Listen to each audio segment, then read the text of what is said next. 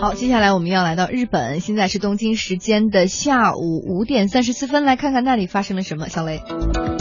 说到这个马拉松竞赛哈，现在在全球都是特别的火啊。当然，在日日本呢，也是一项非常热门的活动，也很多地方哈就将它已经延伸成一个展示土特产的一个很好的机会。所以主办方呢，不但在补给站里头给参赛者们提供健身饮料，而且呢还会准备各种各样可口的点心，而且呢就连日本高级和牛也闪亮登场哈。就说到这个日本这个和牛哈，就是日本独有的一种黑毛肉牛的一种。品种就是是一种非常呃，就非常是就可以说是世界上最贵的一种牛肉。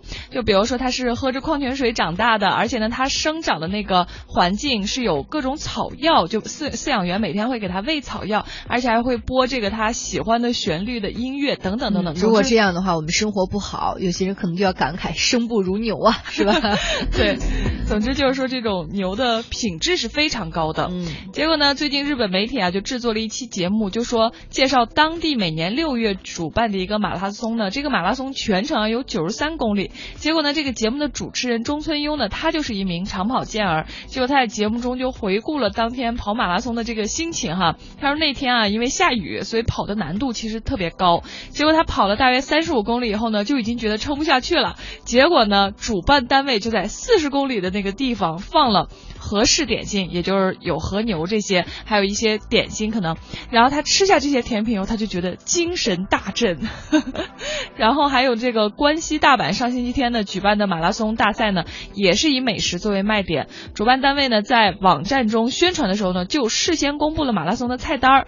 这个主办方呢就挑选了当地著名购物街中的十几个店铺，为参赛者呢提供了二十八道拿手点心。就比如说你一路跑的时候，可能烤鸭啦、狗不理。包子啦什么的就都有，然后还有一个日本米香新系市啊，上个月也是举办了。第三届的马拉松大赛，结果呢就邀请到当地的这个农业组织为赞助商。当天呢，在各个补给站中就准备了各种各样的饭团，然后甜品、水果以及牛奶饮料等等。